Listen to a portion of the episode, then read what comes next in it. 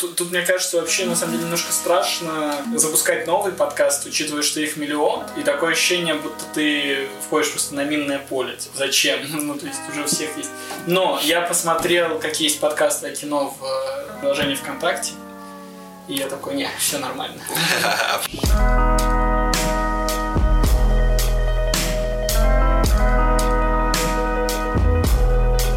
И запускаем наш подкаст «Полуночный сеанс».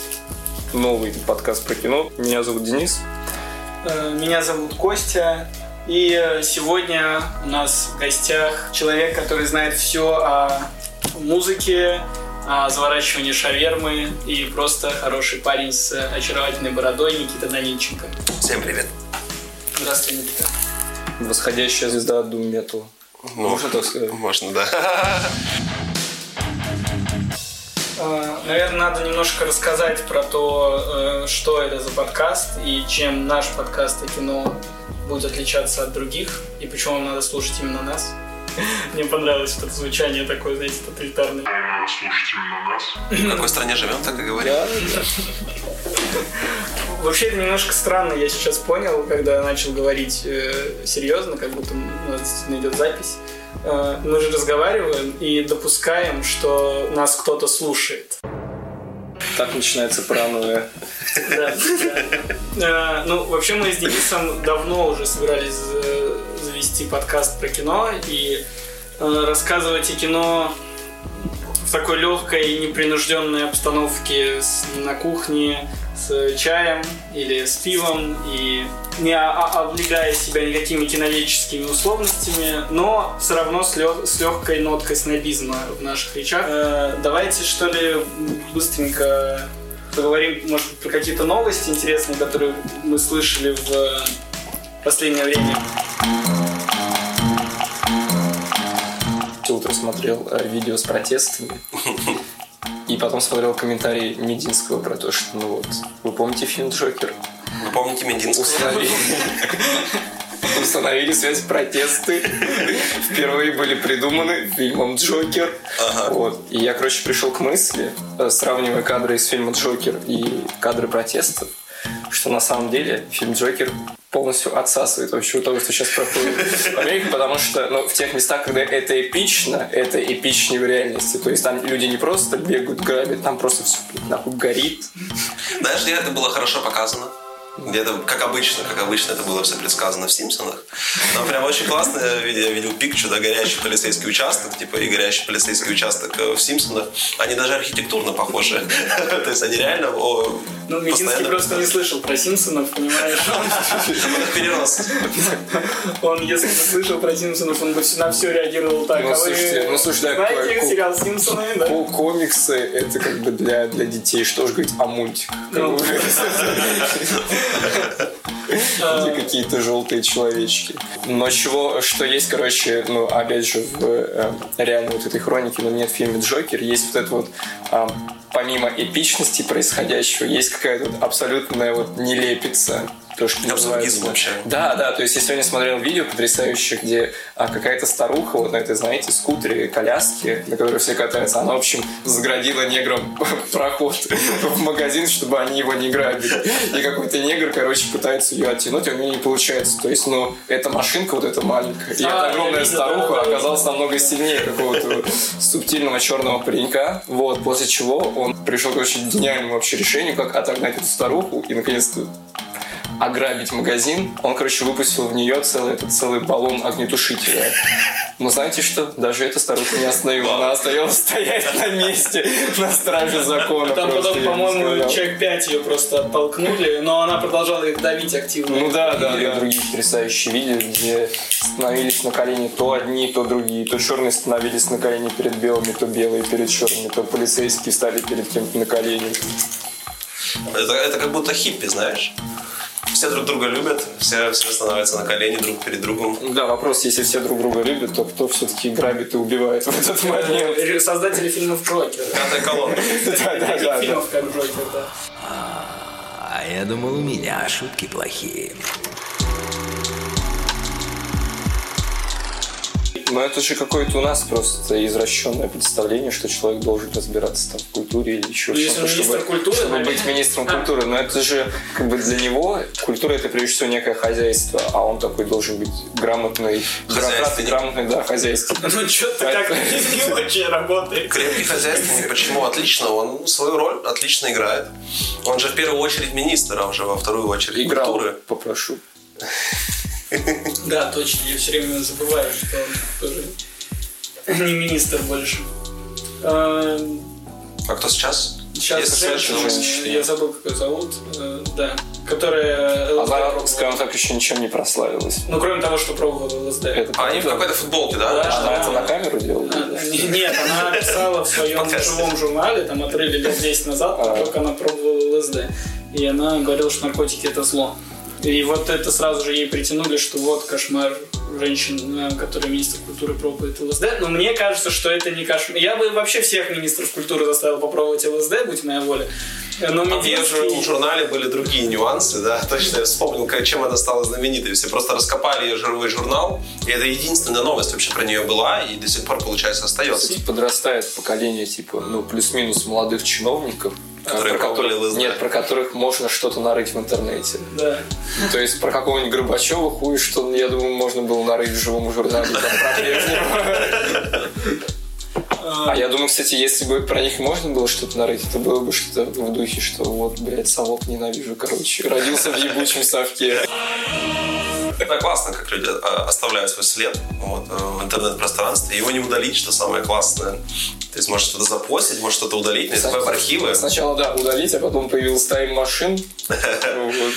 И все. Представьте, Навальный станет президентом, мы будем читать его живой журнал и шкварить его за старые посты националистические. Нет, Сейчас так и делают. Всё. А на- Он на- даже не стал президентом. теперь это будет еще более На- массово. Навальный просто он как раз-таки все предугадал, и поэтому как можно раньше начал эту свою осознанную социальную Ну, жизнь. Как, как, как можно что-то определять человека, который любит клинику? Но это, возможно, но это же, блядь, Навальный. То есть он ну, не может не любить что-то хорошее. То есть, там, я люблю котят, щенков, я люблю клинику, и фильм «Джокер», по-моему, очень интересный фильм.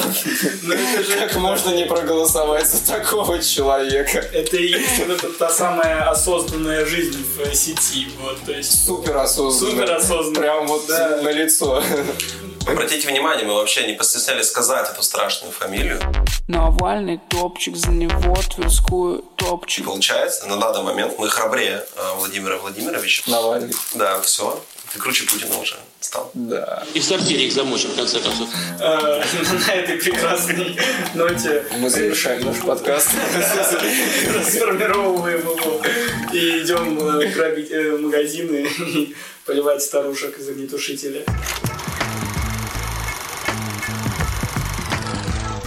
Ну, кстати, вообще а- абсолютно актуально, получается, выглядит у нас э, трейлер «Майора Грома». Вот. Э, так сказать, ребут. Э, изменили до повестку. ну, даже а- а- атмосферу этого кино. Вот. Вышел трейлер, мне он понравился. Вот только посмотрел.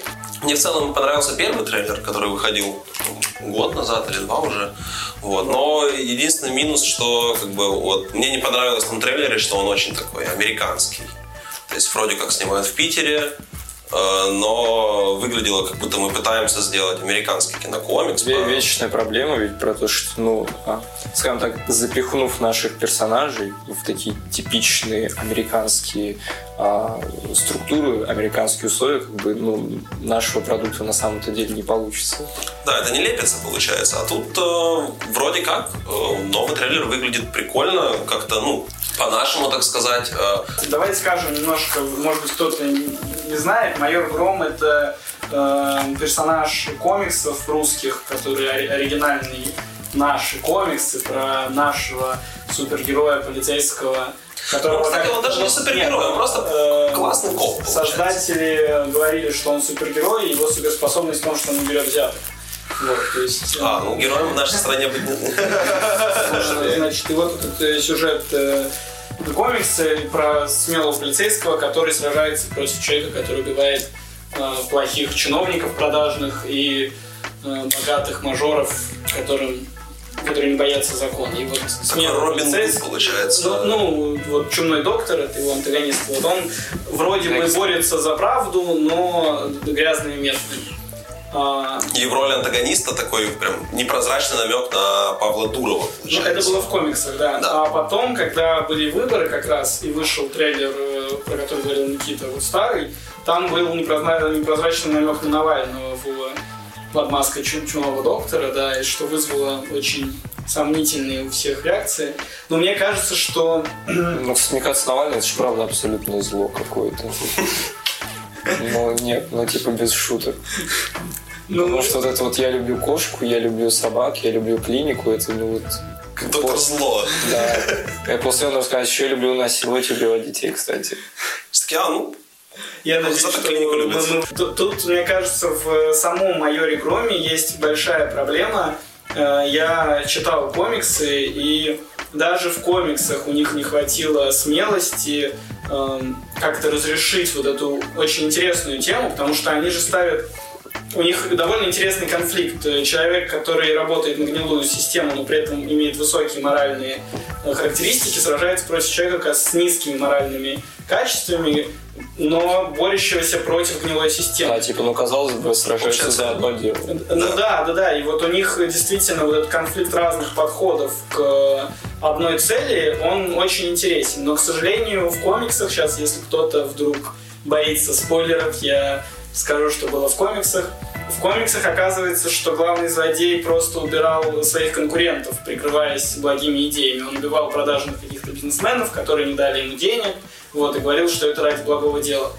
Тем самым они как бы очень э, смазали концы, сгладили их углы. Они не никак не развили эту тему, никуда не пришли. У меня есть ощущение, что в фильме будет то же самое, что они побоятся действительно высказаться на э, такую, на, на всякие актуальные вещи в России, тоже сведутся все к тому, что Чумной доктор это злодей, злодей, Здесь, злодей. здесь, кстати, возможно, скорее бы ему подошло обоснование какое-то личное, что там эти чиновники, например, что-то сделали с его семьей.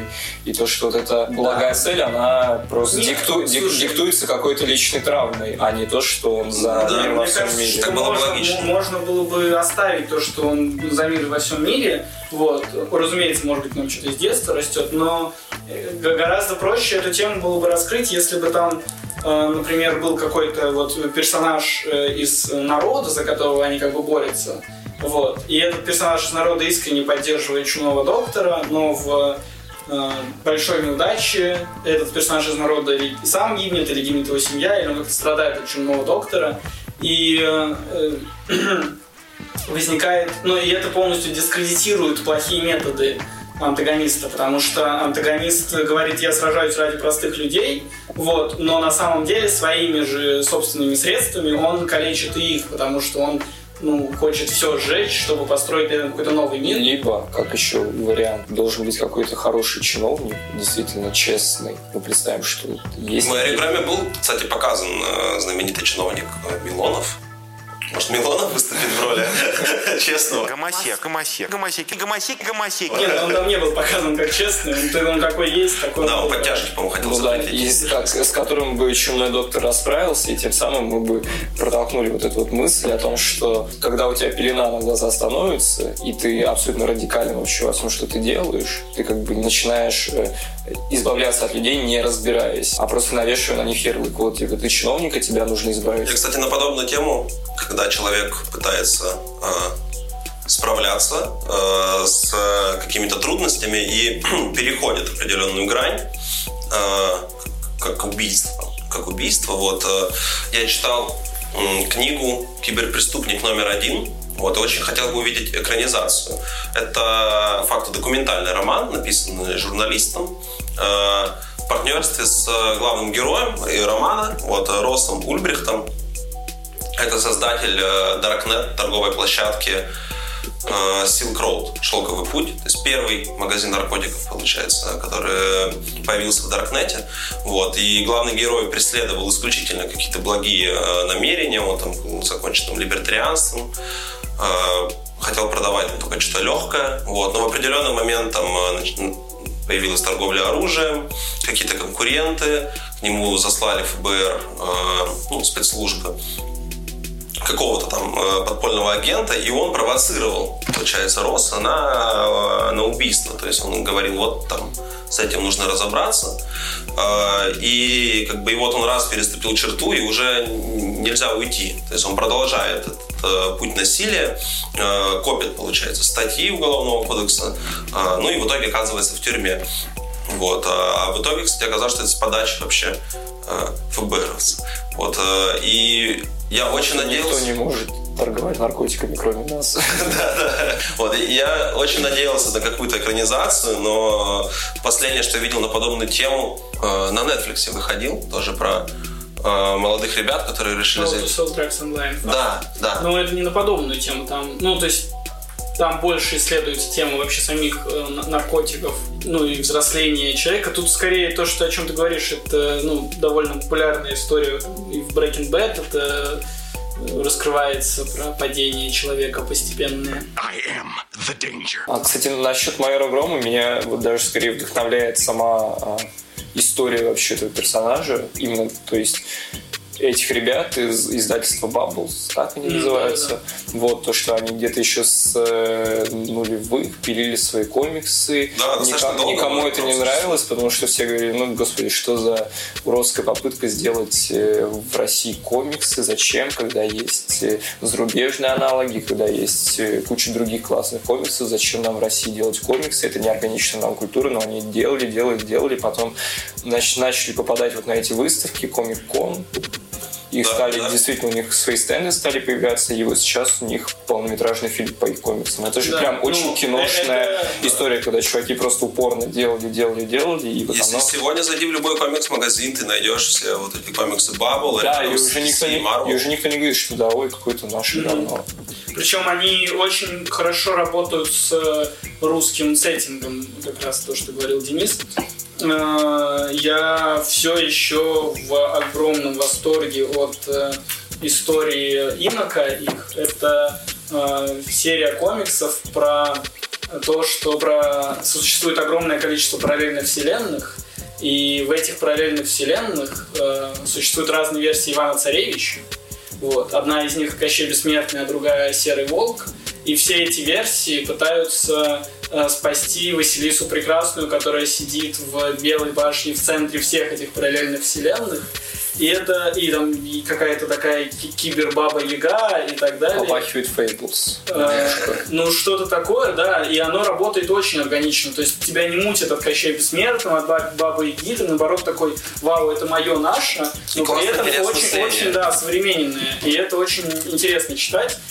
Поэтому, да, я надеюсь, что у Bubble все получится, но хотелось бы, конечно, чтобы у них яиц побольше было, и они э, Майора Гром... С другой стороны, может быть, им бы и не дали снять какое-то совсем провокационное кино.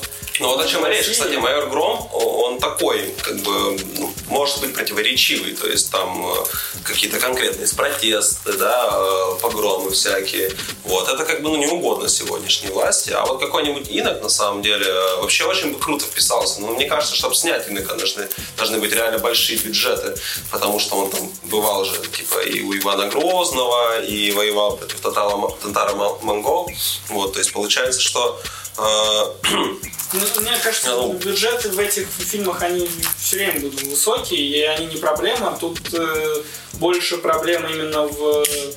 м, ну, нет, ну, «Майор Гром» просто была их ключевой историей. Это была Ну, да. первая их история какая-то, которая очень...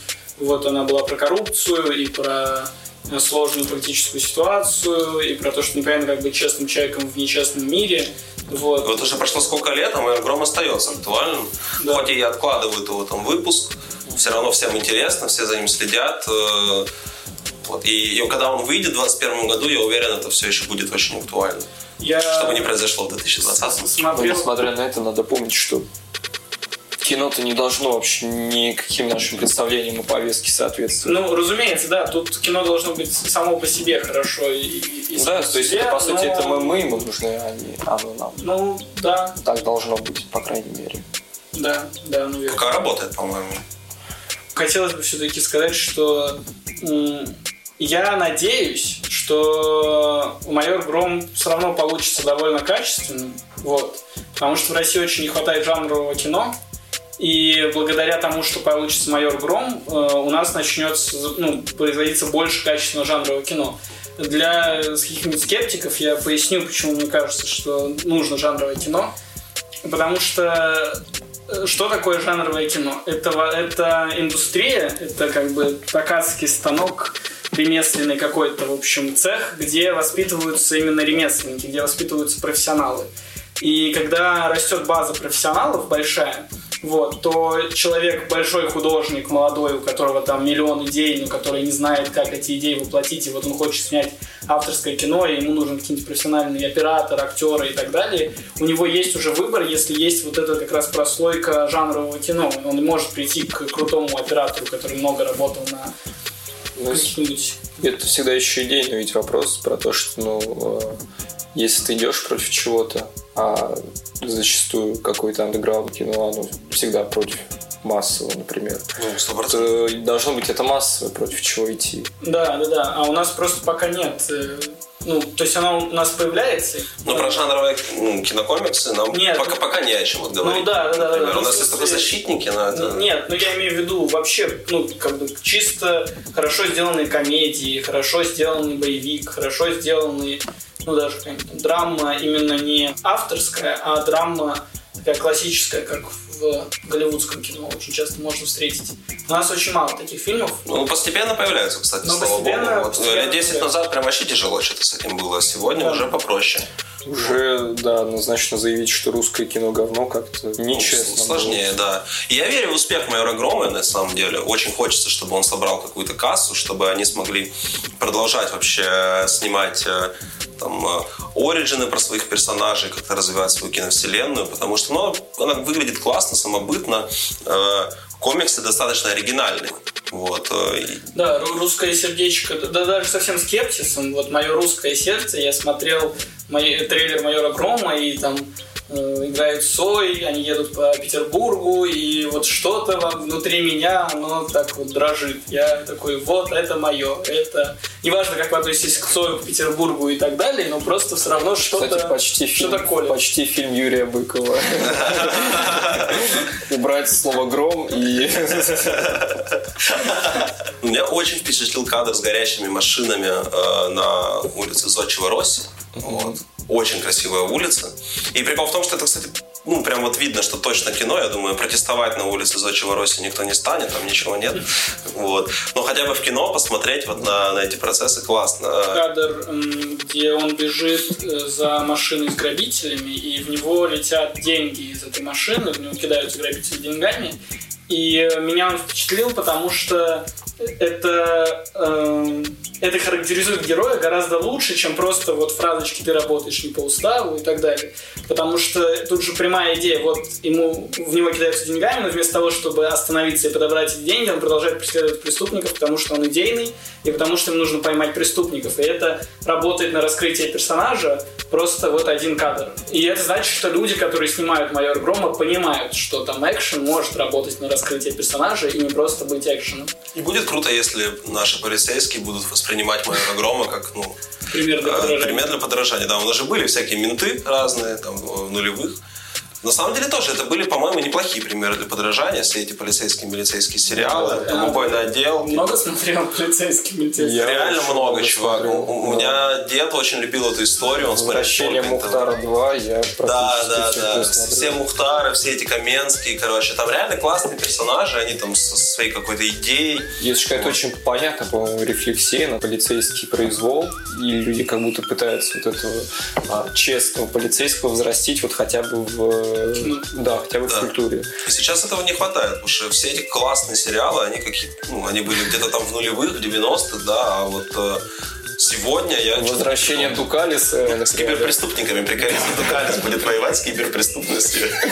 Взламывать там фаерволы, типа, натравлять Мухтара на нейросети. Ну, вообще, ну, что, майор Гром, он, э, он прикольный, я думаю, можно да, Заебись. с ним, с ним закончить. Да, заебись. Э, Вот.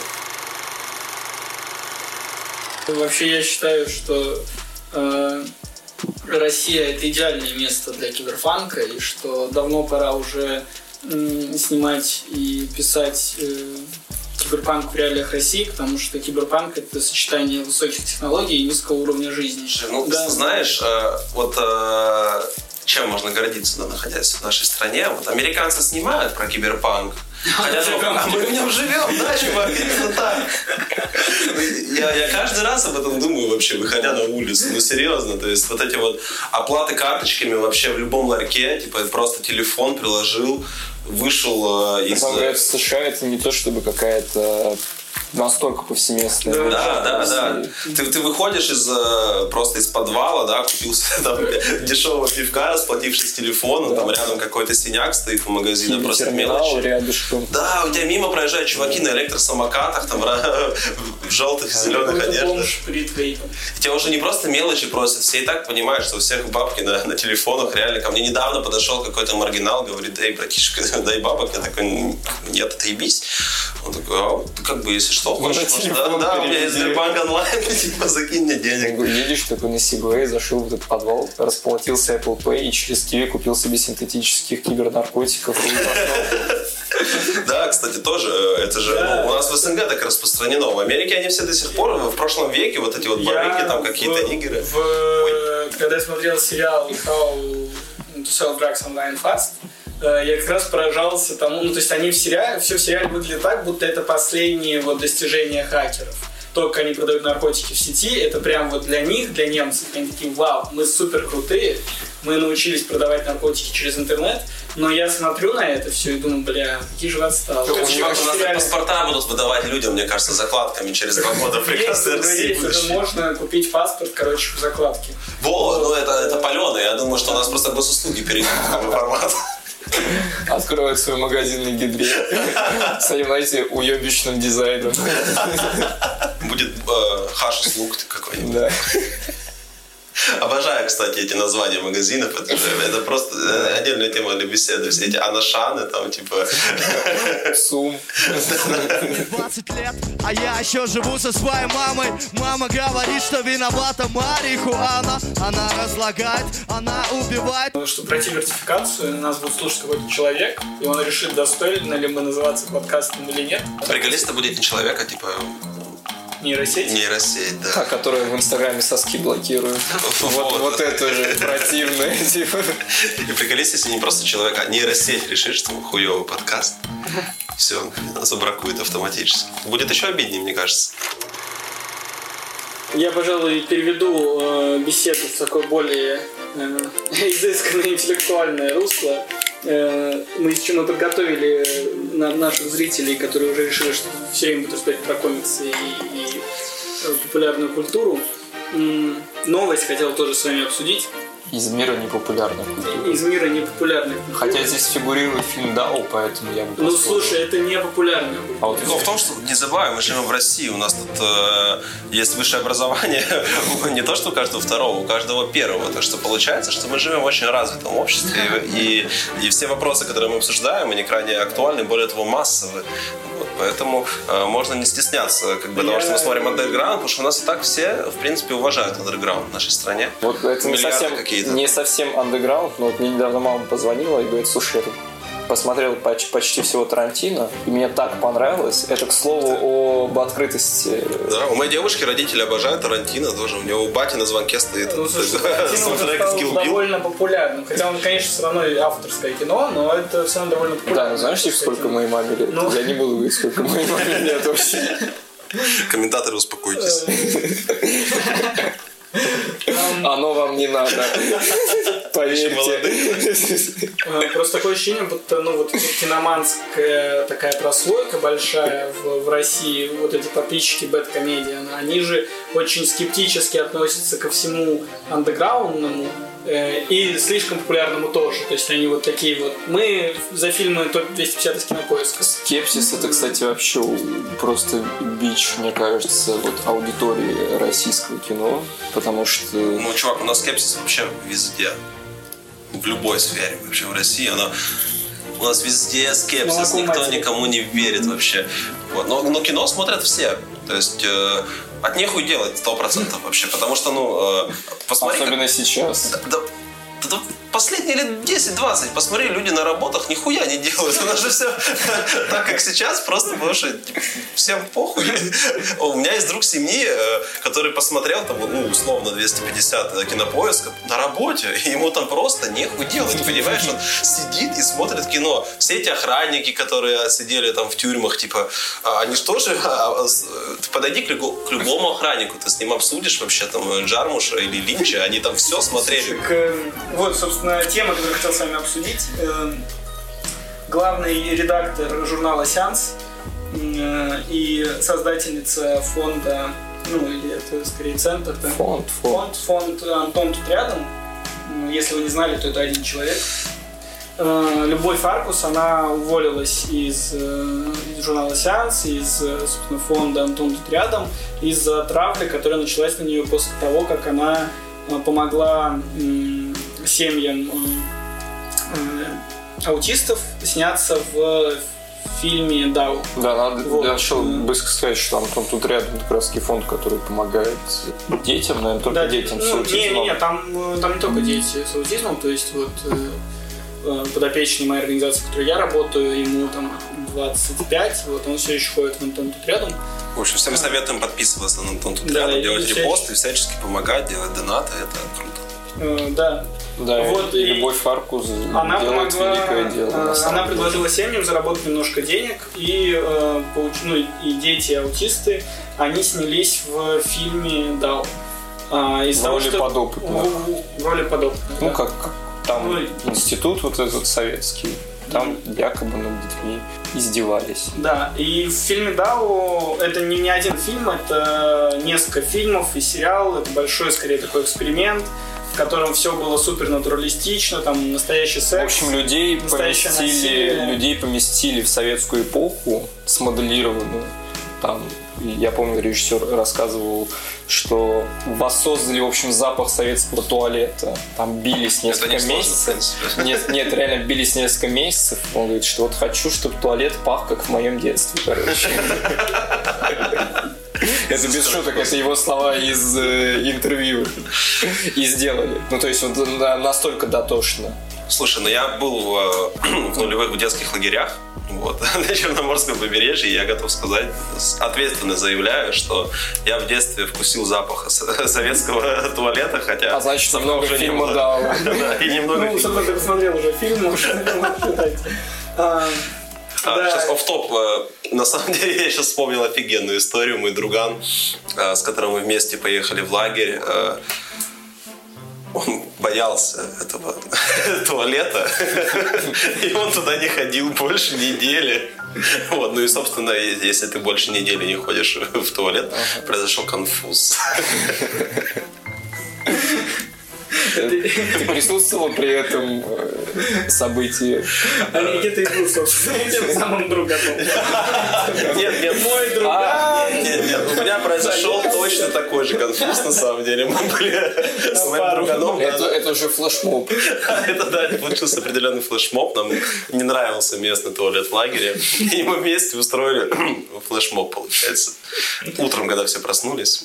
Собственно, к фильму «Да» у всех очень непростое отношение. Очень многие люди э, ругаются и всячески гнобят всех, кто принимал участие в этом фильме, потому что говорят, как же это вот настоящее насилие показывать и эм, по-настоящему там бить людей, женщин. Ну, Резать свиней. Мне не понравилось, что я поставил людей и женщин через запятую. Я имею в виду вообще просто кого-то бить в фильме. А я еще и свиней добавил. В общем, э, Через дефис только. Все. Нужно Попало. через дефис добавлять свиней и русских. попало больше всего э, Масло любви. масляное. Забавно, что мы разговариваем об этом рядом с мостом Кадырова. Ты докажи, что я Аллах. Так вот, Любови Аркус, в общем, очень сильно досталось. э, На нее началась травля. И вот я хотел спросить у вас, э, как вы вообще к этому относитесь, потому что я, я считаю, что неважно, как относиться к режиссеру этого фильма, но если у вас есть какие-то претензии, то вы можете предъявлять их, собственно, я не боюсь уговаривать его фамилию, чтобы не ошибиться. Хорошановский. Спасибо, Денис. Э, Я отвечаю за умные фамилии, Но Аркус точно ну, не должна была становиться какой-то жертвой, потому что семьи сами согласились, они заработали денег, э, чего, что очень важно для людей э, с инвалидностью какой-то в России. Э, Поэтому очень странная реакция интернета, которая, мне кажется, совершенно неоправданна. Я могу высказать вообще наболевшую одну штуку по поводу отношения людей к кино и к тому, что там происходит, к кинематографической действительности. Типа, алло, блядь, это, это кино. И в фильме текст «Секс был не настоящий». Отстаньте да. от Гарика Харламова. И вот отставьте от любови. Тут проблема в том, что в э, фильме секс, э, фу ты, фильме секс, в фильме текст э, секс был не настоящий, а вот э, в фильме Дау и насилие и секс были настоящими, и поэтому претензия основная к этому. Хотя даже если там было не настоящее насилие, я думаю, что волна бы точно такая же поднялась. Погоди, как, А как по ты вообще именно- связываешь э, насилие и по-настоящему ну, Ну, в смысле, в рамках кино? Нет, нет, там когда били людей, их реально били, актеры реально дрались, они реально занимались сексом на площадке. Да, но это же все равно для кино Но сделано. Они да. специально занимались сексом Ну, на камеру, ну да, они да, да, специально да. друг друга пиздили. То есть это нельзя назвать насилием все-таки. Ну да, да, да, я согласен. Но... Это художественный метод, просто более реалистичный, И не к более. тому же, что там происходило с аутистами? Ну, как бы разыгрывали некий научный эксперимент. То есть их не били и сексом с ними не занимались. А даже если занимались, то только по военному согласию. Да. Ну да, примерно те, те же люди, которые говорят, что всего Тарковского надо спустить в унитаз, потому что у него сожгли корову в фильме. Э, Это индусы говорят? Очень странное отношение, которое... То есть вы можете рассматривать это в реалиях жизни и как-то осуждать там насилие. Я крайне осуждаю насилие над э, животными или над людьми. Но все равно, когда вы говорите про кино, вы должны разговаривать про кино в контексте самого кино. Вы, э, ну, то есть криминальное чтиво не становится хуже от того, что и, продюсер криминального чтива э, насильник. Вот. Это, ну, да, он плохой человек, он должен сидеть в тюрьме.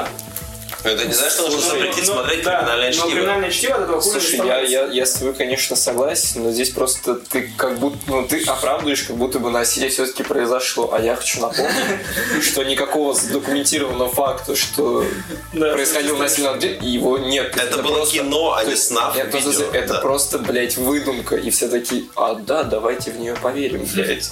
Ну, Видимо, русскому человеку очень как-то сложно разграничить реальность и кино, потому что Реально, бедный Гарик Харламов.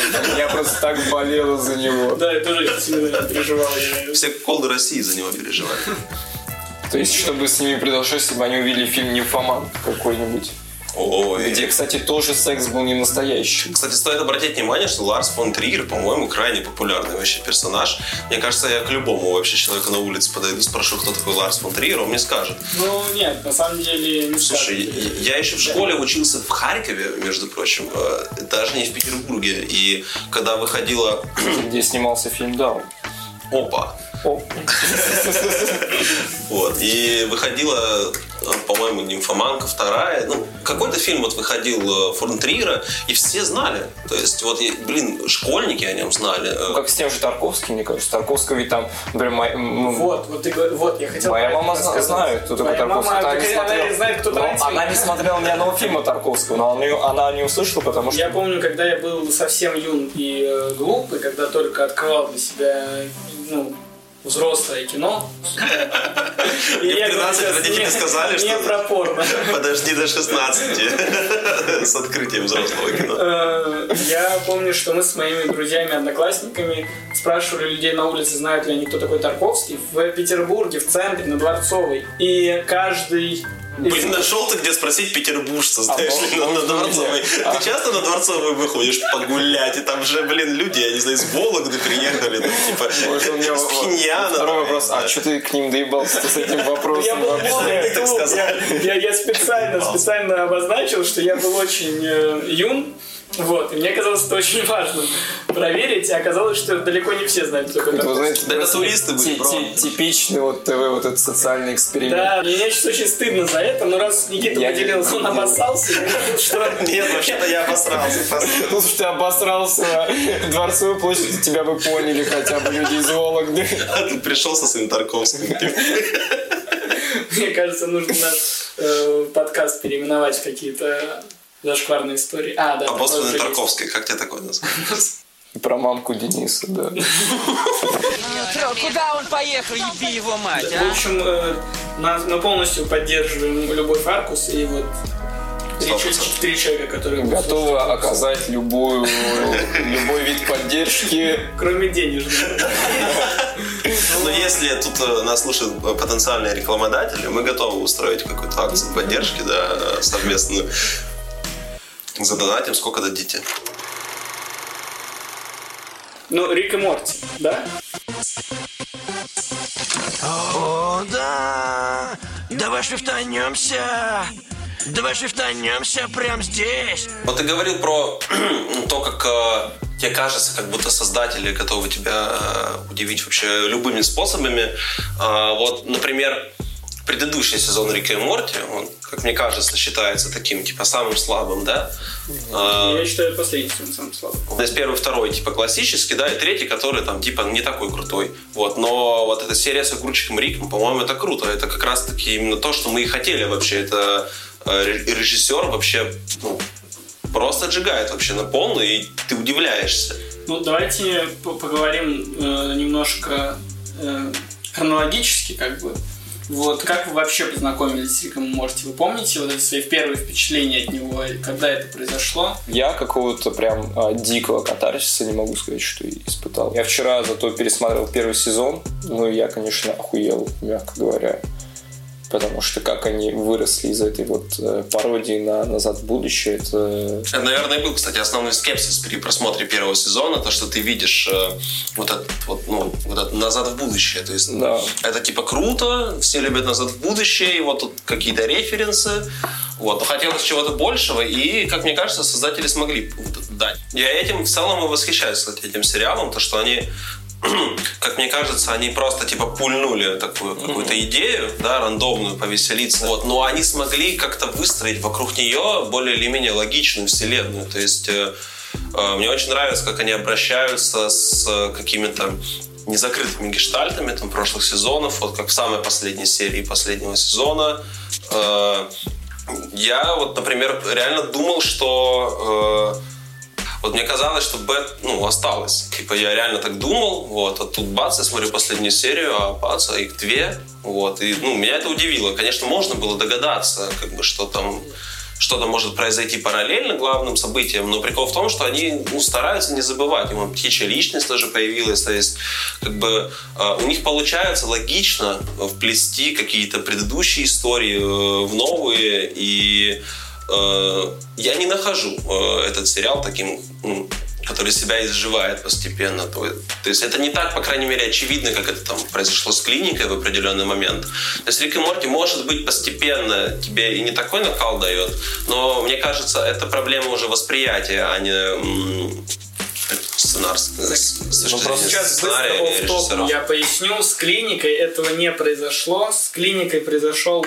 э, спин сериал «Клиника интерны», который провалился, и они прикрепили этот сериал девятым сезоном к основной ветке. Но на самом деле вся история клиники закончилась в восьмом сезоне, и, она же, и это одна из лучших вообще концовок сериалов, когда там действительно он идет по этому коридору с всеми персонажами. Э, Я не думаю, что клиника себя изжила. Не вижу здесь ничего смешного. Насчет вот четвертого сезона и вот этого финала, и то, что сказал Никита про то, как они все так закрутили в конце и свели вместе. А, Изначально Рик и Морти начинался как прикол, а, мы уже про это говорили. И тут важно то, что у них все серии, ну там на протяжении первых двух сезонов, многие серии, они не имели ну, какого-то такого глубокого смысла, в смысле продумывания истории. Э, Я буквально на днях смотрел эссе черного кабинета про Рика и Морти, и вот там он разбирает э, Рик и Морти в контексте того, как авторы придумывали этот сериал. И приводит много цитат Дэна Хармона и Ховарда, да, по-моему. Вот. Они говорят, что они не всегда знали, как серия закончится. У них там было 50 вариантов того, как она может закончиться, и они просто на ходу набрасывали идеи, и некоторые диалоги это была, была чистая импровизация. И вот это отношение их очень легкое к подаче истории, оно сохранялось в первых сезонах. Оно было как э, ну, из-за этого рождала, рождалась какая-то особая атмосфера и вот это то самое чувство, что может произойти все, что угодно. Э, Если получится какая-то умная мысль в конце глубокая, то хорошо, не получится, но в принципе тоже не важно, потому что прикол интересный. Вот, кстати, это то, что, мне кажется, они потеряли как раз-таки Вот. в последнем сезоне, Да. потому что последний сезон, ну, по серии последнего сезона, они напоминают эти классические драматические истории. Драматические не в плане жанра, а в плане, что это вот такая классическая драма. Вот у нас завязка, вот у нас э, середина, вот у нас конец, и конец как бы нам э, некий месседж транслирует. Я не знаю, ты знаешь про круг э, Хармона?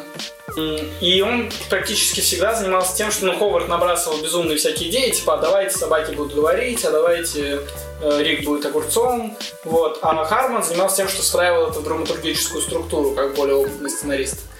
А, Но в конце, но даже не в конце, просто после третьего сезона произошла очень важная, как мне кажется, вещь для понимания э, сериала. Их купил э, Cartoon Network. Они подписали контракт на 70 эпизодов, которые они должны были продолжать. И как только появился вот этот фактор того, что это уже какой-то очень конкретный, спланированный продукт, потому что вот у нас будет еще 70 эпизодов, у нас есть уже определенная там фан-база, мы уже знаем, как удовлетворять их потребности. А, Потерялось пространство импровизации. Они перестали выдумывать что-то новое, потому что они оказались заперты уже какими-то рамками, а изначально у Рика и Морти этих рамок не было.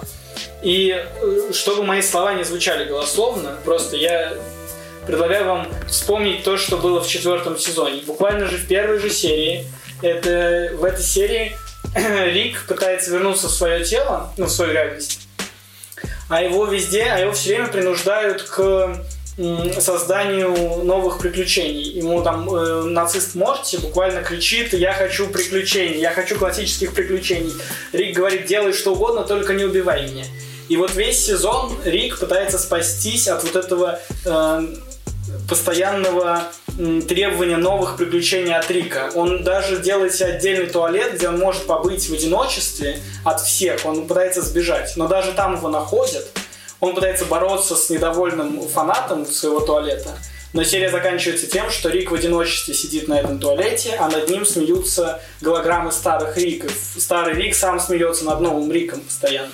Это ли не есть рефлексия Да, авторов? да, это да, да, но это очень трагично. И особенно, ну, вершина этой, этой трагичности достигается в серии про поезд, про которую все стали говорить, что она э, гениально мозговыносящая и очень смешная. Я не увидел ничего смешного в ней. Она была очень грустная, потому что солидарен, там что-то... Э, потому это что- не веселая серия. что это за история, собственно, происходит в, в этой серии?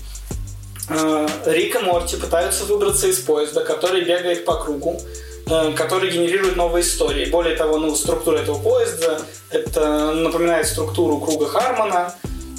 Вот, и сам Хармон озвучивает, э, и его внешность рисована для этого мастера историй, с которым они дерутся в самом конце. Вот. И они пытаются вырваться из нее постоянно. а Хармон всячески пытается выкачать из них их потенциал. Рик говорит, у нас не бесконечный потенциал, мы не можем тебе дать то, что ты хочешь. Он говорит, нет, я буду из него выкачивать. И вы, если обратите внимание на то, что находится вот в этой машине, которая выкачивает из Рика и Морти потенциал, там есть один пункт эм, продаваемость. Там что-то маркета, что-то там. Вот. эм, И вот эта продаваемость, и в конце она достигает пика, когда он э, дает как будто бы то, что все хана- фанаты хотели увидеть. Вот финальная битва с злым, злым, злым Морти, с миллионом всех знакомых персонажей, и вот что они все сходятся.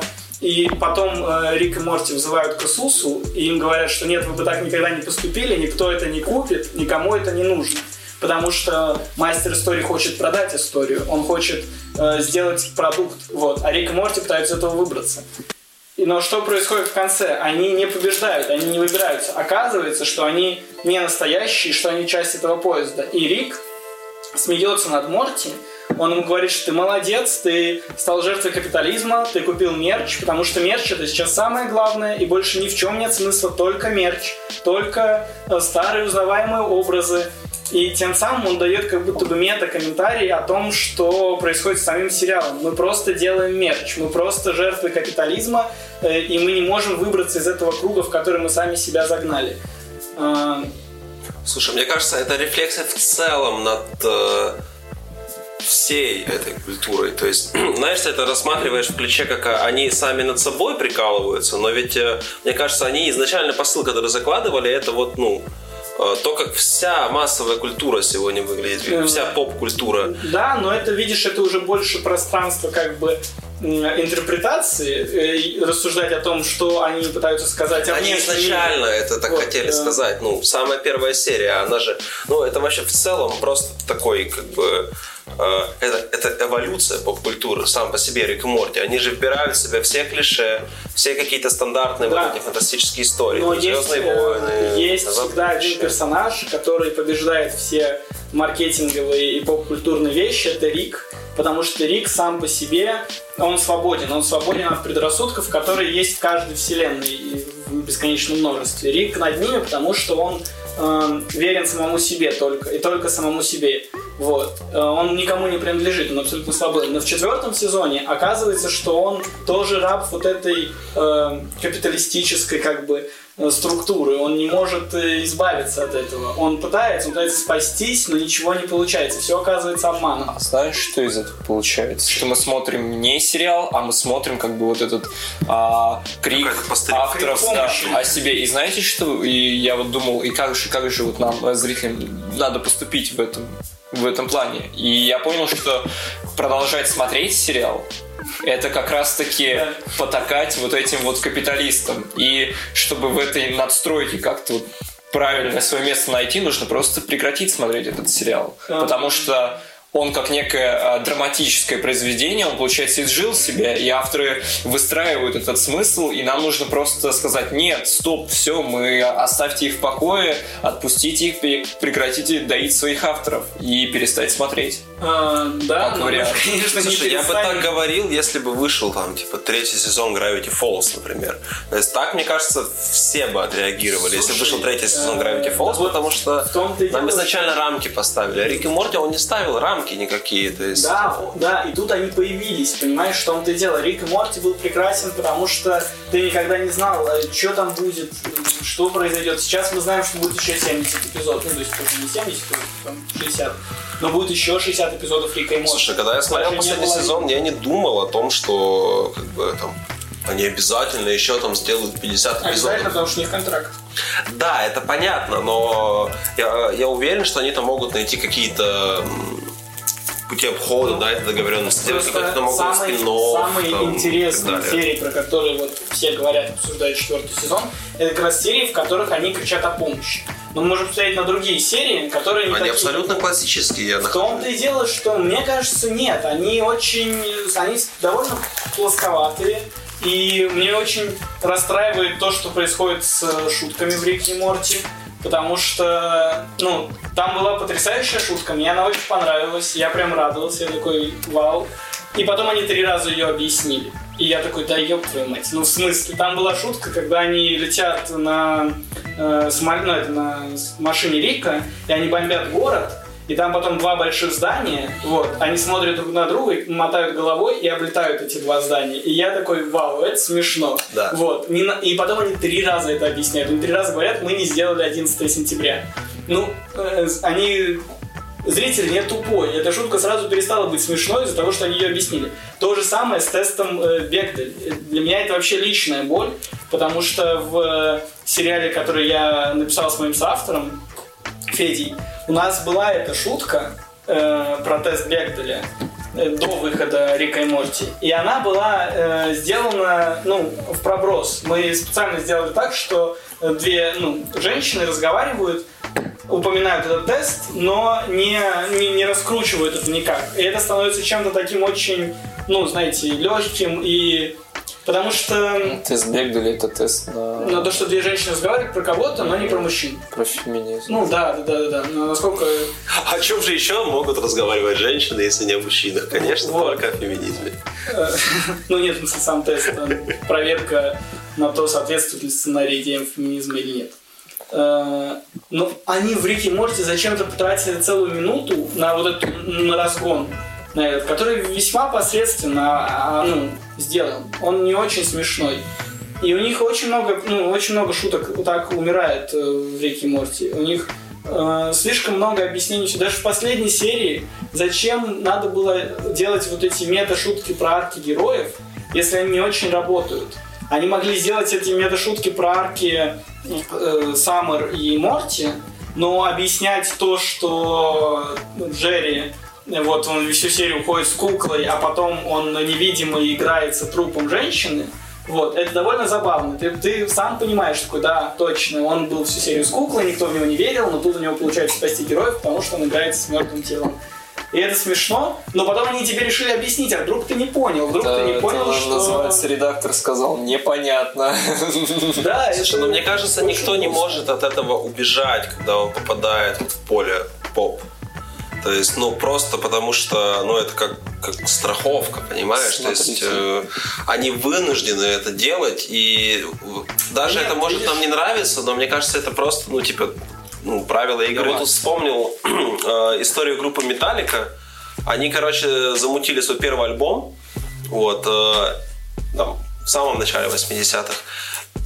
И они на тот момент вообще не знали нот. То есть, типа, ну, грубо говоря, да, они там не знали правила игры. И э, они сделали какой-то продукт, который всем понравился, потому что он был на тот момент андерграундом. И тут они бац становятся популярными, э, выпускают второй альбом, где есть медляк. Их уже хуесосят за появление медляка. Типа, вот, блядь, вы тут пытаетесь работать на э, там, типа, на, на массовость, вы там, типа, продались. А, потом проходит еще несколько лет, в 88-м они выпускают альбом And Justice for All, где они, ну, типа, навыебывались, грубо говоря. То есть, типа, они такие, нет, там, мы не продались, это не, коммерци- не коммерциализировалось, мы херачим вообще все, что хотим, но а, по факту они просто прыгнули выше головы и не смогли остаться на этом уровне. Типа, они с тех пор не играют эти треки на концертах, потому что, блядь, они реально сложные. Вот. И в итоге максимальный успех они обрели вот там с альбомом 91 года, типа, самым популярным, где эти Unforgiven, Nothing Else Matters и прочие знаменитые песни, которые, типа, знают все. То есть, как бы, ну, это вот конкретный кейс, получается, что все-таки в, в каких-то моментах, типа, нужно там э, идти на э, поводу у зрителя, потому что, ну, все-таки надо э, получать бабки с этого. Это, это то изначально, зачем они вообще Да. пришли в эту сферу. Да, да, Ну, но- Мне нравится Рик и Морти тем, что они пытаются очень как-то гладко и мягко обойти вот эти вот современные законы. Просто мне кажется, я не против массовости, я не против э, поп-культуры. Я вон говорил хорошие вещи про майора Грома. А, Просто мне кажется, что Рик Морти изначально создавались как э, прикол и импровизация. И как только они получили настолько большой вот успех и настолько стали рабами своих спонсоров, что даже Юрий Дудь в своей рекламе говорит про Рика и Морти. э, А это пиздец какой показатель. да, да, то... э, Майор Гром, берегитесь. Скоро. О вас заговорит Дудь. Ты дрочишь? Нет, ну майору Грому как раз это бы не помешало. То есть майор Гром изначально массовый продукт. Ри- Рик и Морти был очень, э, ну, авторским, что ли. Вот. И он был про то, что мы никому не принадлежим, мы можем делать все, что угодно. И тут оказалось, что они кому-то принадлежат, и они больше не могут делать все, что угодно. Они находятся в рамках, им нужно все время вставлять этих мифицев, все время нужно вставлять э, птичью личность. слушатели, перестаньте смотреть Рика и Морти и соберите им донаты на новый сезон. Это- Вот это, кстати, бы помогло. Ну, в теории, если бы люди действительно смогли собрать настолько большие деньги, ну, потому Нет, что- они не могут, контракт уже подписан, они не могут разорвать контракт. У них подписан Чувак, да контракт был изначально, Нет, понимаешь? но у них э, им подписали именно на 70 э, эпизодов. То есть это какое-то конкретное число, и они понимают, что конкретный этап времени они будут принадлежать Ну, у них точно Network. так же было после пилота. Типа они запустили пилот, им сказали, Да, да, да. круто, давайте Да, сделайте целый делайте- сезон, вот контракт на сезон, Да. сделайте сезон. Они делают сезон, и потом они могут взять перерыв на, на год или на два, и они могут подумать о чем. Они и так целый год э, берут перерыв стабильно. Да, но они могут не возвращаться, если у них не будет э, ну, идей новых. А здесь они обязаны возвращаться, даже если у них не будет новых идей. Ну, Ну, серьезно, Мне кажется, последний- пока- пока об этом рано говорить, потому что последний сезон, он э, может быть, да, в чем-то э, типа хуже, чем предыдущий, но он неплох. Я не готов назвать, что это какой-то коммерческий провал, что они сделали суперконъюнктурное Он как кино. раз не коммерческий провал, он очень успешен, по-моему. Потому что, блядь, он прикольный, понимаешь? Классный сезон. Э, В целом. И там есть серии, которые развивают общий сюжет, причем их не так много. У них есть класси... Да, да, там... э, и в целом там классические приключения. И серии из нового сезона э, про вот стандартное классическое приключение мне понравились больше, чем там из третьего сезона. То есть они более запоминающиеся Ну нет, какие-то. ты сам говорил про третий сезон, про вот э, огурчика Рика. Огурчик Рик реально очень крутой, но вот именно вот конкретно вот эта находка с огурчиком я нахожу как типа... Ну, чуваки прикололись. Э, не- слушай, я вот в третьем сезоне помню несколько прям эпизодов, которые я смотрел, и я думал, вау, там история про Бет и вот этот мир выдуманный, который отец создал для нее, чтобы она отдыхала там, она вот как раз эта необычная задумка какая-то, необычный подход. А здесь они такие, а давайте вот у Морти захочет дракона. И, ну, прикольно, но как бы я сейчас руками развожу в стороны. Так может это, и есть э, Ну, может быть, тот самый Рик и Морти. Вот эти вот серии, которые там нам показались не, не совсем удачными, может, блядь, это и есть этот эксперимент, а, вот этот творческий порыв. То есть э, просто мы почему-то хотим до него при- придраться, да, то, что это вот какой-то продукт капитализма, какая-то такая сноби, э, снобистская Ну, я точка зрения. Да, да, э, миссия снобист. Вот. Как бы, но мне кажется, они как вот придерживались определенного... Ну, блин, они знают правила игры вообще в целом. Изначально прям с первой серии они знали, что если вдруг этот сериал выстрелит, им придется работать ну, с большими игроками да, на рынке. Да, потому не, что они же станут популярны. первое- Сначала это была просто пародия э, криво нарисованная на, на, на «Назад в будущее». Ну, с каждой Харман серии... увидел это. Ну, то есть, и Харман сказал, чувак, ты сумасшедший, но я хочу с тобой работать. И у меня тут еще из сообщества уволили, давай я тебе помогу. И они вместе, вдвоем э, все это пилили. Просто я не нахожу никаких особых противоречий вот, между там, последним сезоном и первыми двумя. То есть они все в целом хороши. То есть они там как минимум типа на, на, на 6 баллов, да, из 10 все. Ну, где-то э, лучше. Вот. э, и э, мне кажется, пока реально рано говорить вот э, о том, что они там потихоньку скатываются, что они там исписались, потому что он, э, он заставляет нас вообще об этом поговорить. Вот, типа мы сейчас, да, говорим о Рике и Морте. Ну, конечно, Рик и Морти важное явление, я, я нисколько не спорю. Э, По крайней мере, скатывание его ну, точно не такое очевидное, как бы там в любых других неудачных продолжениях серии. Четвертый сезон, на самом деле, это вообще не показатель. Мне кажется, настоящим показателем станет пятый, потому что вот они дошли до этой точки. Ну, представим, что да, вот это есть некая э, рефлексия, что вот мы оказались запертыми э, в этих рамках, и как они дальше поступят. И здесь, ну, получается, я вижу три исхода. Либо они продолжат рефлексировать на эту тему, либо они, а, скажем так, подчинятся этому закону и действительно начнут потихоньку скатываться. Но, конечно, это все хуйня полная вообще, что первый, что второй вариант. Должен произойти третий, что они как-то в этих условиях найдут некий новый, новый виток воздуха. Но это потому, что мы уже привязались да, к этим персонажам, и мы, мы их типа знаем. Да? То есть Да. мы представляем, что они могут сделать из того, что мы уже увидели. То есть, ну, банально привязались. А это уже, получается, авторы ну, все сделали круто, раз мы уже привязались. Понимаешь, они сделали круто, но вот у меня на четвертом сезоне возникло ощущение, что я уже смотрю по инерции. А это прямо не хороший показатель, потому что ну, ты можешь сезон сериала посмотреть, мультсериала посмотреть по инерции, но там уже следующий сезон, ну, навряд ли. Мне кажется, вот доктор, э, сценаристы Доктора Кто осознали эту проблему, и именно поэтому раз в сезон 2 у них появляется новый Доктор. Потому что каким бы крутым ни был Доктор, ну нельзя смотреть 5 сезонов про одного и того же Доктора. Мне кажется, ну, он, просто заебывает банально. Каким бы он крутым ни был. Ты бы ты бы смотрел пять сезонов э, «Властелина колец», как Фрод идет к горе. Типа, они были бы вообще крутые, классные битвы, ля-ля-ля, но вместо этих трех фильмов тебе бы там сделали, типа, 10 сезонов, и вроде как все супер подробно и офигенно, ну, блин, ну, ты реально устанешь вообще наблюдать Потому вот за что этим. не происходит э, момента новизны.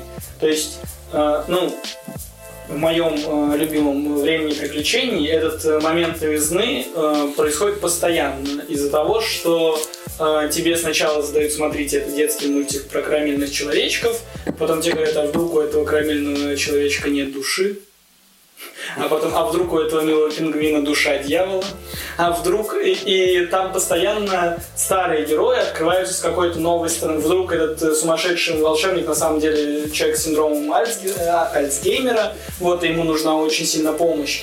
И это заставляет тебя им сопереживать, и эм, по-новому смотреть на этот мир. И в Рике и Морти как будто этого не происходит. Как будто... Да они же семью развивают. Знаете, Ну почему? как, там то Бет с Джерри, то не с Джерри, Там как будто не важно еще даже. проблема в том, что если ты такой задал в первых двух сезонах, что вот у нас нет правил, то Да. тяжело как бы прыгнуть выше того, что вот у тебя нет правил. Да. Потому что правила это все-таки какой-то ограниченный список. Да, да, да. То есть правила нужны зачем? Чтобы их потихонечку разрушать. И потихонечку разрушая правила, ты заставляешь зрителя удивляться. Да. Ну, Когда все правила уже нарушены, то... Да, когда ты говоришь, что все, правил нет, и ты вот находишься в этом подвешенном состоянии, в этом безвоздушном пространстве, Сейчас мы то... плавно перейдем в разговор про анархизм.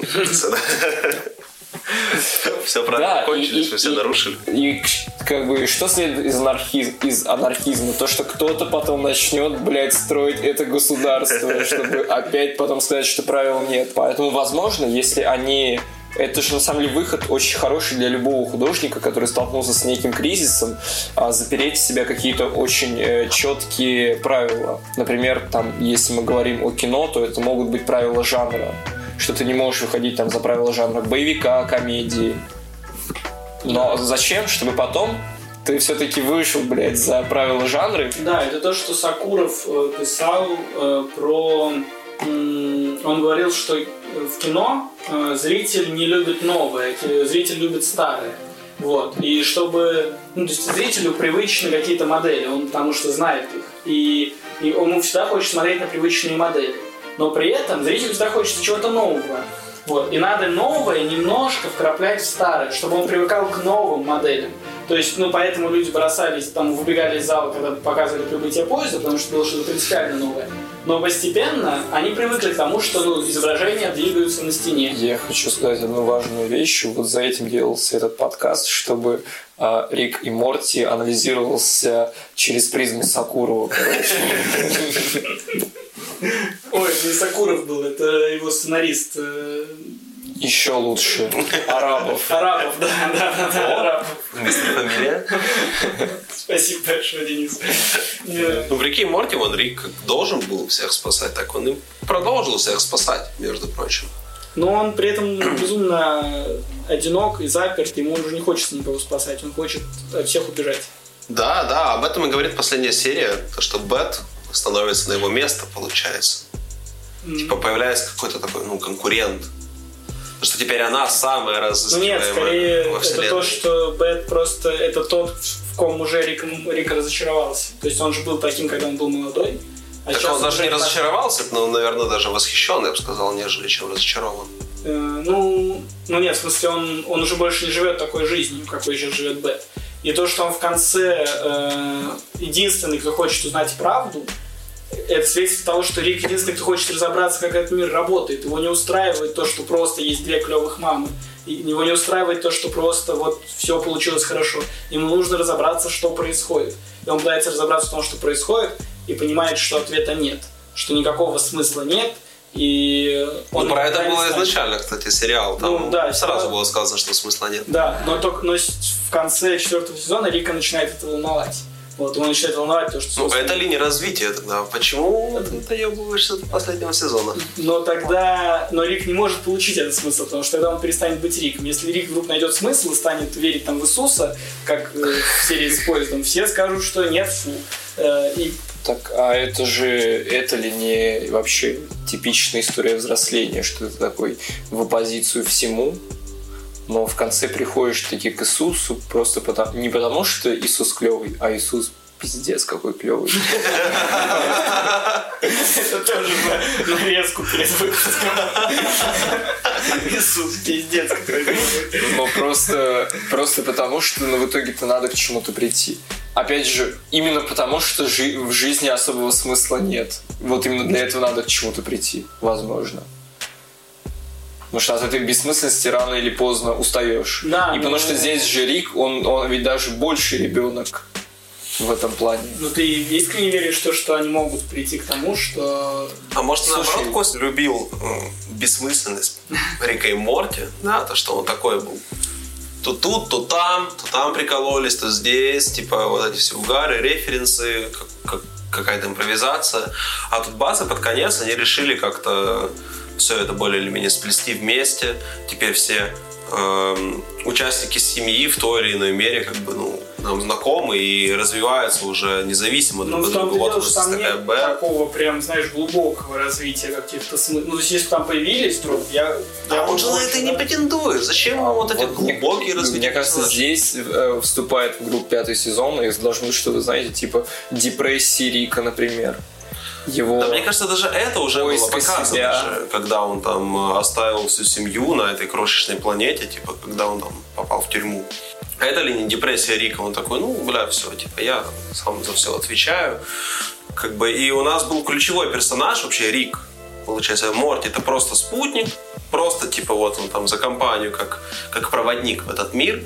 А тут э, бац, уже Бет крутая, и Морти научился работать вместе с Саммер, вот, и даже никчемный муженек уже даже какую-то роль, хоть и никакую, выполняет. И тут как бы, ну, там было показано развитие семьи вообще. Э, Если они в, пятом сезоне действительно придут к каким-то глубоким э, философским э, вопросам и там психологии Рика, я, конечно, буду рад. Я буду первый, кто будет говорить, что вау, как круто. Но мне не очень в это верится. А было ли это вообще раньше? Ну, нет, они иногда поднимали какие-то такие важные темы, но нет. Но видишь, э, я, я же говорю, что там стало меньше бессмысленности, но при этом смысла тоже не прибавилось. Вот если им нужно... Они как бы не рыба, не мясо, они вот там где-то посередине Ну, вот, вот и есть тот самый переход. Да, они пытаются как-то устоять вот на этом шатком льду. Ну вот, но если у них вдруг получится, я буду очень рад. Это же Но- будет прям самое крутое, если он придет к Иисусу. Ну, например. ну, вообще реально было бы Нет, было, было бы самое крутое, если бы он пришел к Аллаху. Ну, Просто... Это более актуально, чем Иисус. Люблю тебя. Со мной, Иисус. Я не люблю коня Баджека. Я очень люблю Канеба Джека, и в Канеба Джеке, мне кажется, потрясающая трансформация героя на протяжении всех пяти сезонов, которая ни разу не провисает. Там есть четкое, нам первые два сезона задают вот такого э, эгоиста, циника, мудака, но очаровательного. Потом у, у него происходит глобальный пиздец в третьем сезоне, в котором прям все там смешивается и все совсем ломает его. И он начинает становиться на путь э, как бы добра, света Иисуса. Но тут оказывается, что он не может избавиться от грехов прошлого, и они начинают его преследовать. И они его преследуют и ломают все сильнее и сильнее, хотя он старается быть хорошим человеком. И вот он до самого конца пытается выправиться из того, во что он себя сам загнал. И это работает супер гармонично и заставляет зрителя самого посмотреть в зеркало и спросить, а хороший человек ли я? Я вот Как увидел все эти вопросы, вот, вот ты сейчас объяснял, если бы э, в начале твоей речи вообще не прозвучал какой-нибудь Боджек, то мне кажется, человек, который смотрел Californication, бы сказал, что о, это же объяснение Californication. Я вот поэтому не очень люблю коня Боджека, потому что ну, я уже просто посмотрел Californication. Типа я, я Ну, уже это понял, что они слабее, хотят сказать. гораздо слабее. Э, Там Ну, прикол в том, что драмы, те, те же вопросы и те же ответы в Мне итоге. кажется, что там... м, ну, мы же смотрим кино не для того, чтобы найти ответы, потому что ну, это глупо рассчитывать, что кто-то тебе сейчас разжует смысл жизни. Да, но вопросы Но- коня Боджека такие же, как и вопросы в А, Californication. А нет, они глубь- бьют тебя гораздо глубже. они заставляют тебя прям все внутри себя перелопатить. И я вообще скажу ужасную крамольную вещь. Я считаю, я считаю, что Кони Боджек это чуть ли не уровень Достоевского вообще по уровню боли, который ты испытываешь, когда его смотришь. И через Понятно. эту боль ты очищаешься. Ну ты просто настоящий фанат. Вот как э, я вот полюбил Кровосток, и я вот готов ставить Кровосток на уровень с Антоном Павловичем Чеховым. Вот так же и ты ставишь Баджека на уровень Достоевского. Мне кажется, это фанатизм какой-то. Возможно, возможно, Я признался, получается, значит, в фанатизме. возможно. Ну что, нам нужно как-то подходить к финалу, да? А, так что приведите в комментариях лучшую цитату Кровостока. Это конкурс, я думаю, да. Типа конкурс лучшая цитата Кровостока. Подкаст о кино. Победителя, А победителя пригласим в гости в следующий раз. Да это вообще без шуток. А ты готов оплатить билет, э, пацаны из Таганрога сюда? Я не думаю, что нас будут кто-то смотреть не из Питера. Слушать. Слушать. Э, Если И тут- вы... И тут ехидно смеется твой подписчик из Владивостока. Сейчас, блядь. Мы, мы- мы вам готовы предоставить шестигранник для ремонта велосипеда, если вы решите доехать до Питера в итоге. Да, и 6 грамм. Для ускорения процесса.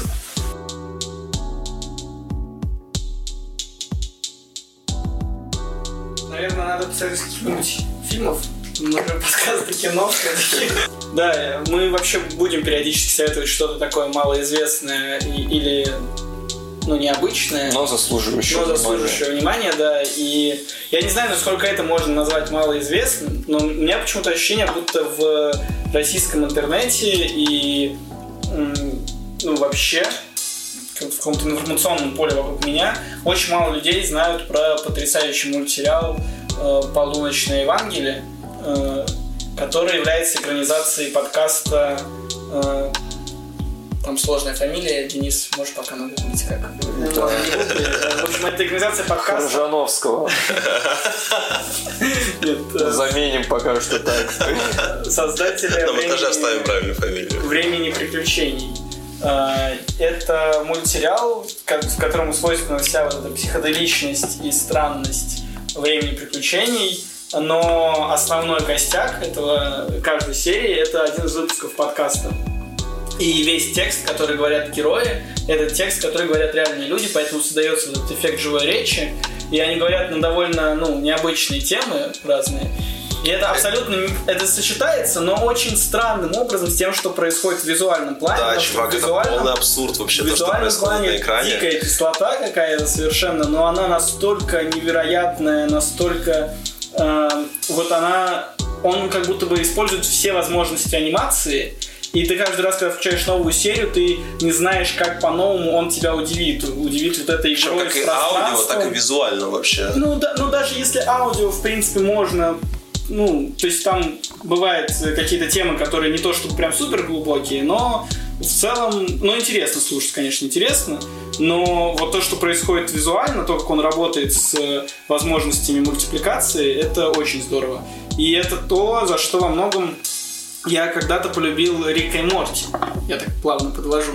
Э, Потому что м, когда вот я начинал смотреть Рик и Морти, мне очень нравилось это то что, чувство, как будто бы возможно все, как будто бы мозг создателей способен выдать любую идею, и это всегда идея будет тебя удивлять.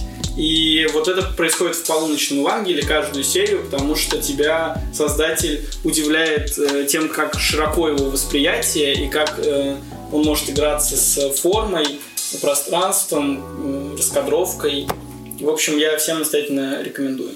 Я Сноупирсер, вот, например, могу посоветовать. Он только выходит, поэтому ну, рано еще пока какие-то делать выводы и прям особо обсуждать, вот, потому что сезон еще не закончен. Но я вот посмотрел две или уже три серии вышло. Типа супер свеже, супер актуально, да. Но он похож на фильм, который выходил в году 15 16 не помню. Прикол в том, что меня этот фильм заинтересовал тем, что он был запрещен показан на территории России. Я такой, опа, сквозь снег. Вот, Сноупирсер. Нет, он не был Да. запрещен в России, его просто не прокатывали. Ну, Ну, он- По факту одно и то же. Ну нет, в смысле запрещен это когда... Не, в смысле, говорят, ему нет. запретили прокатиться? Ну, или- типа, да, ему не дали лицензию. А, Ну нет, дали лицензию на прокат. просто решили, что никто на меня не пойдет, поэтому ему не дали. Да, потому что на него никто не пойдет. Конечно, Ну, там не было, ну да, там Это про- просто классическая, режим, да, но- ну, классическая антиутопия, да, это как запрещать, я не знаю, ну, Да, все- все слушайте, я, я человек, который написал э, 70 страниц э, курсовой по корейскому кино. Могу сказать, что, в принципе, смотрите корейское кино. Еще ни один кинематограф мира не вышел на такой уровень. Кстати, Вообще, Snowpiercer, он наполовину корейцами снят. Кстати, там э, это, по-моему, Пон Джу Хо. корейский, Это Пон Джу Хо. да? Ну, это смысле, человек, который снял фильм, э, а- «Паразитов». А снова... Да ладно, снова- он снял Snowpiercer? Да. Нет, Погоди, нет, ты, снова- наверное, нет, путаешь, нет, ты, ты путаешь... Ты, с- Никита- Денис говорит про фильм «Сквозь снег», а Никита уже начал говорить про сериал. Ну, сериал А, новый, но не суть сериал важно, да. Сериал от Netflix, Net- Netflix, Netflix Original. Вот. Но он близок к фильму. Типа, все похоже на оригинал. Так еще и они решили вплести вот весь основной сюжет в детективное русло. То есть там главный герой э, выступает в роли детектива. Так что, мне кажется, вообще прикольно. Они там устроили синергию жанров, типа, все смешали. Так что я готов порекомендовать посмотреть, а там уже как э, сезон будет закончен, можно уже и обсудить э, основательно. Станет это классный сериал или нет. Но антиутопии, ну, я их нахожу такими устаревшими, что ли. То есть прям вот я прочитал «Мы» Замятина, и все антиутопии после Замятина, мне кажется, абсолютно есть посредственными. Ну, короче, прикол в том, что «Сквозь снег» с точки зрения антиутопии что-то ново. А, Прикольно, что персонажи помещают в какое-то замкнутое пространство. То есть вот Повелители мух это у нас остров, а, как аллегория да, на общество. То же самое и сквозь снег а, всех поместили в поезд. То есть, когда меняются декорации, вот, получается круто. А, По-моему. А я решил, что я буду советовать, короче, документальное кино, потому что про него всегда очень любят забывать и обходить стороной и представлять себе сразу фильмы с канала культуры. Вот. А я буду советовать максимально рок-н-ролльное вообще документальное кино. Я вообще посоветую фильм Александра Расторгуева а, «Дикий пляж. Жар нежных». Что это такое? Это, в общем, а, хроника российских отдыхающих из э, э, нулевых в Сочи и в Анапе. И вы А, можете представить, какой дикий трэш там творится. Там есть все, там есть и э, голые женщины, и даже секс в кадре. Круто. И издевательство над обезьянками. И, блядь, русские из Челябинска, там есть все. Просто мы- Вау. мы сейчас будем смотреть трейлер, Это круто. и вы охуеете. Короче, но кайф, Адрес кайф обезьяны. именно в том, что режиссер настолько сильно а, вообще сблизился с этими людьми, что действительно вот ему удалось практически в открытую снять э, групповушку в каком-то амбаре на банане, в общем, э, вот этом который есть на каждом Ну, пляже. мы очень, э, мне кажется, интересно начали наш э, выпуск с очень близкого и родного майора Грома и закончили тоже чем-то очень близким и родным групповушкой на банане банане. Это, моя детская мечта, на самом деле, групповушка на банане. Особенно с учетом стоимости этого ебаного банана. Сколько тебе было? Восемь? Это такой, этот банан. Слушай, я на этом банане... Достоин групповушки со мной. Ну, просто банан пережил взросление вместе со мной, весь мой пубертат. да, с 8 до 15 я мечтал о банане ежегодно. Этим мы закончим. С вами был полуночный сеанс.